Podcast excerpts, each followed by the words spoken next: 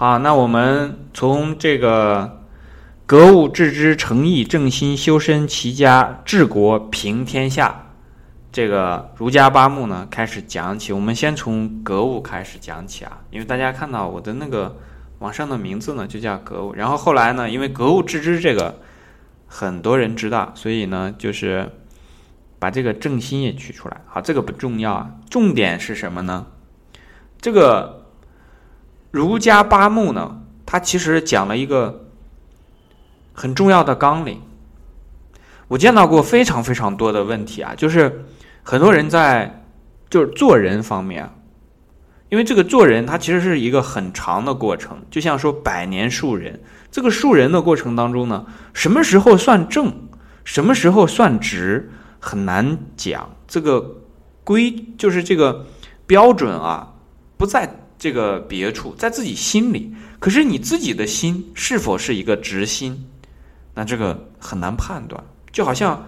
一棵榆树怎么知道自己长歪了呢？是不是？他肯定觉得自己很上进，每天都在玩命的这个向上生长。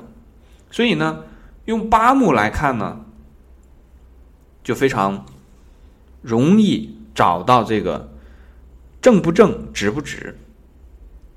那我们看这八目呢，我们先把它拆开来看一下啊：格物致知、诚意正心，一直到修身这几件事情呢。几乎啊，都和别人没什么关系，是不是这样的？格物你自己格嘛，对不对？这和别人有什么关系？你这个致知，那也和自己关系比较大。那我们先把我们先把这几个意思大概先说一下。比方说格物，其实我们就从字面意思来理解啊，物这个肯定很直很很清楚嘛。比方说。这个万事万物，对吧？物体等等等等，它都是指的一个实在的东西，这个叫做物。那前面这个格可能不太好理解。那我们知道有格子，是吧？哎，每一个这个柜子里面都有非常多的格子，所以这个格子呢，就有点说分门别类的意思。那对于人来讲，说去格物呢，这个格它其实是个动词，就是说，如果这个世界的万事万物在你的心里啊。它不再是一一团乱麻，而是非常有序的。你清楚什么东西的这个来去，那这个时候呢，就算有格了。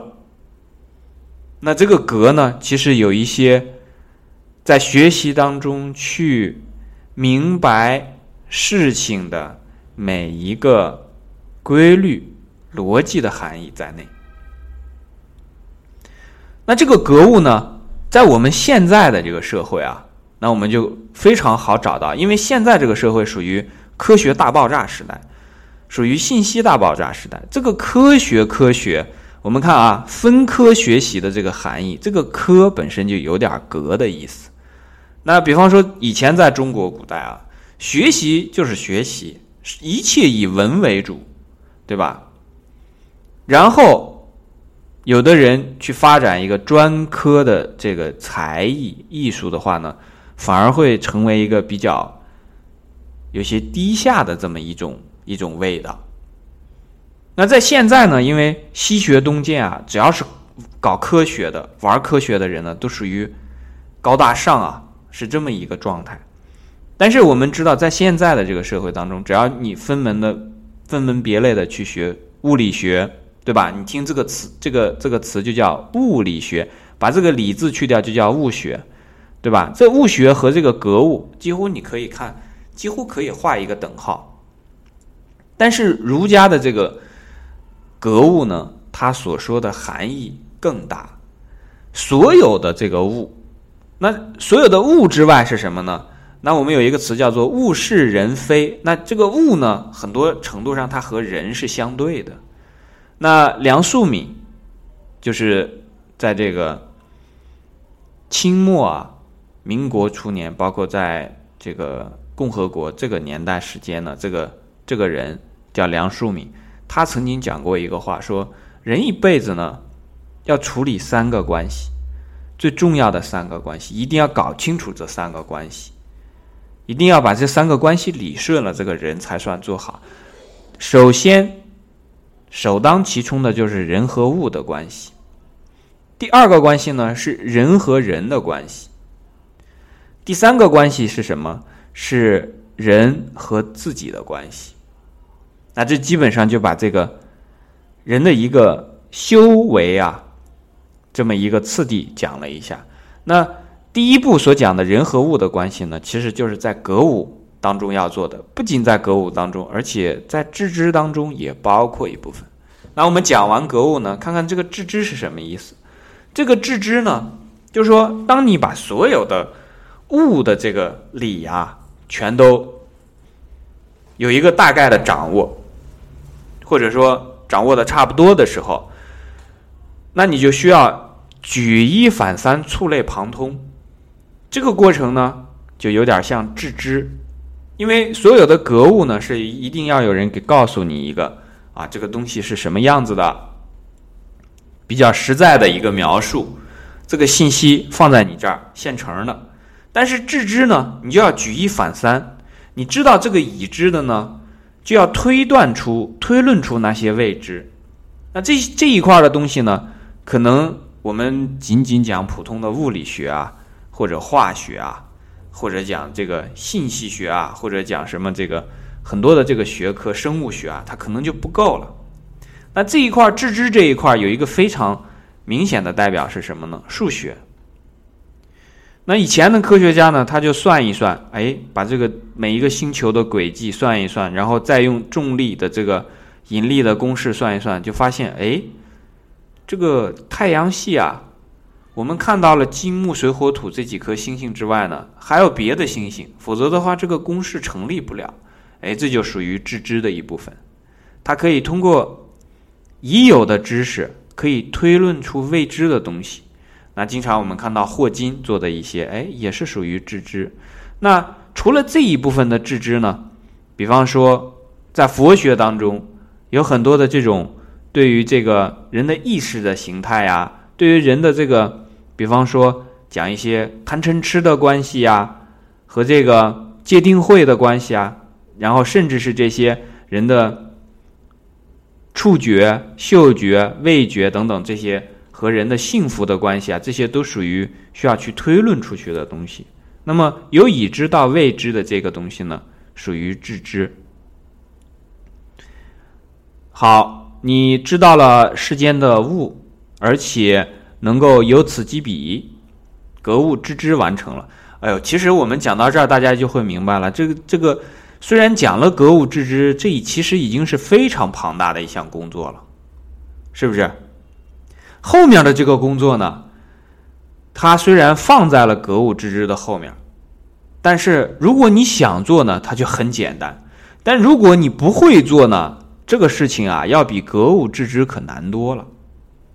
就是后面我们看到的这个诚意正心，这个诚意呢，就是说所讲的，就是说。不是，其实他并不是讲的说不要去欺骗别人。这个诚意呢，是诚自己的意，对不对？我我没有办法说诚你的意，对吧？我只能我心诚了，只能让我自己的心意变得诚，对吧？所以这个诚意只和自己相关，正心也是一样啊。如果我说我把我的心正了，我没法去正你的心，对不对？如果你的心也正了，只是说你的心和我的这个心相应了而已，对吧？最终还是由你自己来正的。所以这个诚意正心呢，我们来这个看一下格物致知。这个有很多人啊，那我们知道有很多的科学家，那学很多的东西，那么知识也非常的这个磅礴，博非常的博学。这个很多人都可以做到，但是诚意正心啊不容易。那比方说这个诚意啊，我们讲说自己做的这个事情呢，没有欺骗过自己，这个就叫做诚意。无自欺呀，无就是那个无不要的意思，不要欺骗自己，无自欺，这个就叫做诚意。你心里啊，就真的怎么感受的，不会去。再转一圈来给自己编理由，不编理由，直道而行，直道而想的，就是我们刚才讲过的正直啊。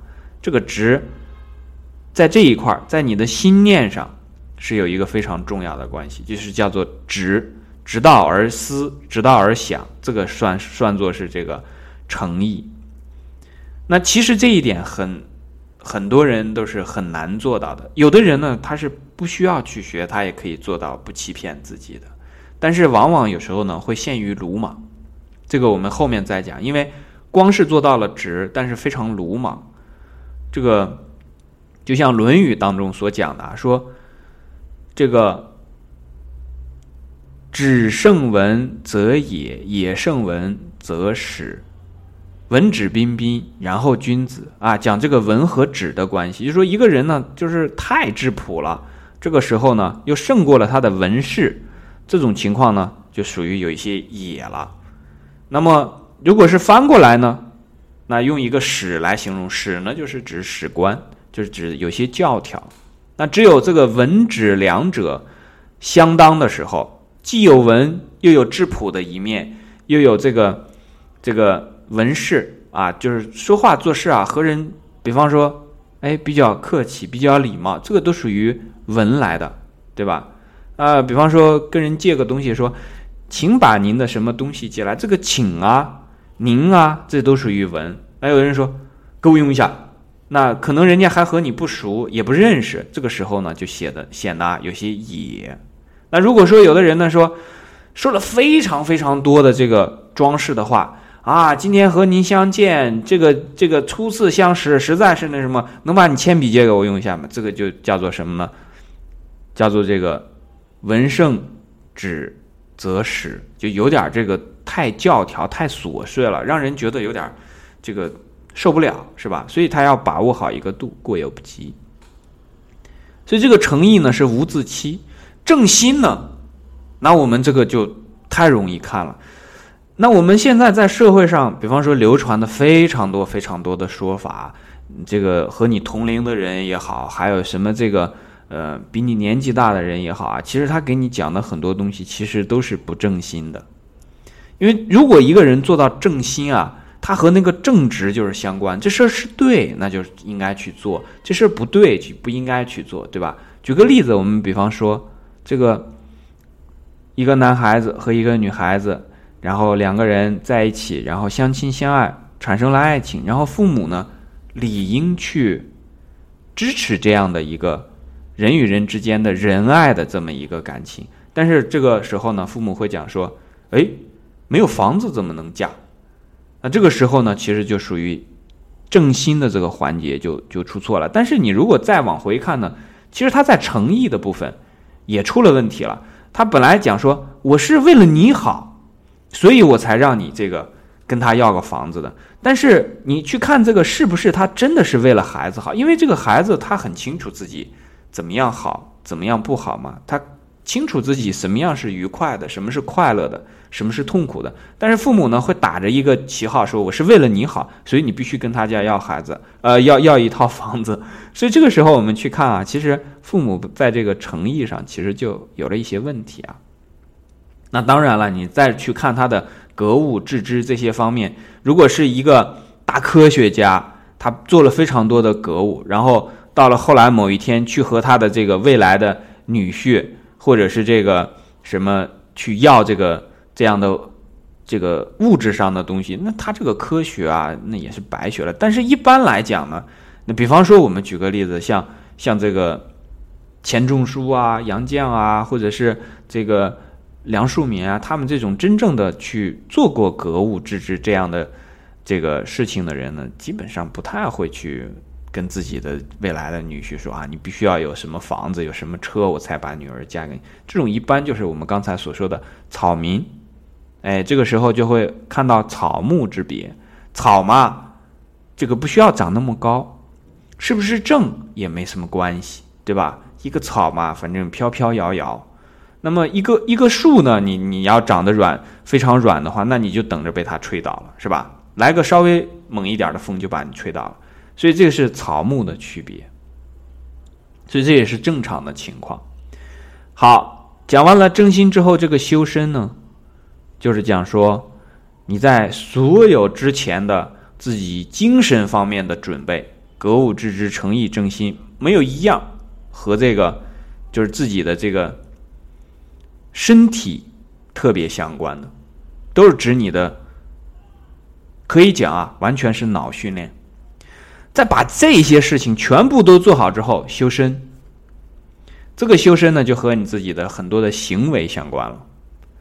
因为自己的心呢，它做到一定程度之后呢，你即便前面你也努力的去格物，努力的去直知，努力的去诚意正心，但是可能你很喜欢喝酒，这个喝酒呢和这个格物致知、诚意正心有时候看起来不是特别的相关，但是呢却会坏了你的身体，这个时候你就需要去戒酒。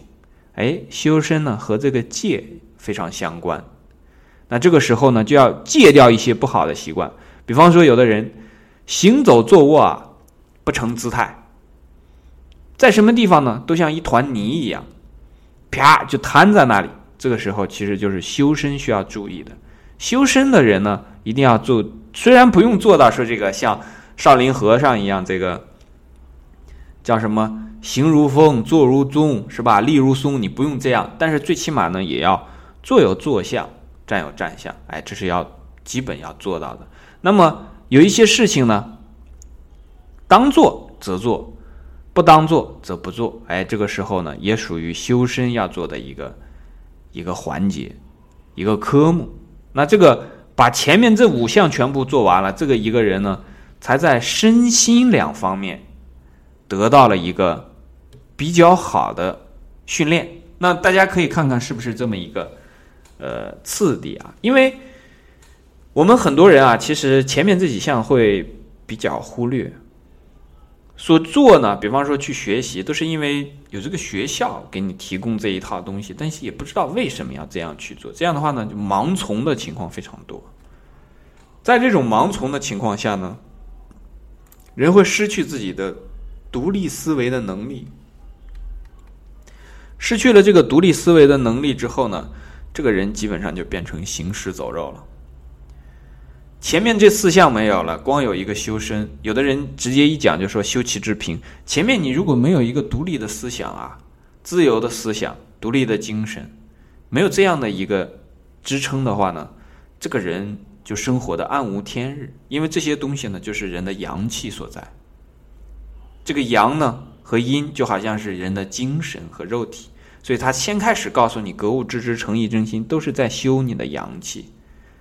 你就有这有了具备这个阳气之后呢，后面这个修身，这个身体啊，就好像是大地一样，才能厚德载物。那把所有的这五项做完了之后呢，这个人才具备一个初步的意，有点意思了，哎，像一个人了，哎，这个时候呢，初步的具有了意。之后就要做什么呢？奉献。向什么奉献呢？向家奉献，向国奉献，向天下奉献。哎，这个才先开始形成了，然后再把它奉献出去，然后下一步再形成，再奉献，就是我们所刚才所讲的《内经》的这个四气调神大论里面的这个生长化收藏啊，生出来，然后长大。开花结果，然后收起来藏，然后再重新发陈，对吧？再重新生长化收藏，这样的话才世世代代永续下去。这是人类文明的一个循序渐进的这么一个规律，必须如此。有一个环节断了，那么这个它就整个都断掉了。那后面的齐家就是指说家里的这个人啊，所有的人都可以。很和睦，很和睦的这个情况下呢，那么大家的意见是齐的。这个齐呢，它是和前面的格物致知、诚意正心，一直到修身这个和这个正直啊是相关的。一家人意见非常齐，齐在什么地方？齐在政治上。这一家人都很正直，对于一些事情的这个做法判断啊，都很清楚明白。都很正确，哎，这个叫做齐家。齐家之后呢，那就会在家庭之外呢，你就会进入自己的工作领域。所以这个治国呢，是指的你的工作领域当中，你总有你的一个国治。这个国呢，可大可小。比方说，你是个养蜜蜂的呢，这个养蜂场里面的这些蜜蜂也好，蜂箱也好，就是你的国。哎，你把这个蜜蜂都管好了，哎，那你这个国也算治国治得很好，治国有方。哎，你有一个工厂，哎，你带了一个团队，或者说你就是专门去做了一个这个门口的一个保安，那这个保安所保护的这个范围，保护的这个安全范围就是你的国。哎，你把这个事情做得井井有条，很有效率，然后做的都是应当发生的事情。哎，这个时候也属于治国治得非常好。那最后一个是叫平天下，这个平天下呢，是把所有前面你做的格物致知、诚意正心、修身齐家治国，所有所有的这个东西，已经达到了一定的这个境界，日臻化境之后呢，你自己的心会平复下来。这个平的其实是自己的心。这个这个地方大家能明白吗？平的呢，看起来好像是平的天下人的不平之气，因为好像是平的天下人的这个不平之心，但实际上平的是自己的心。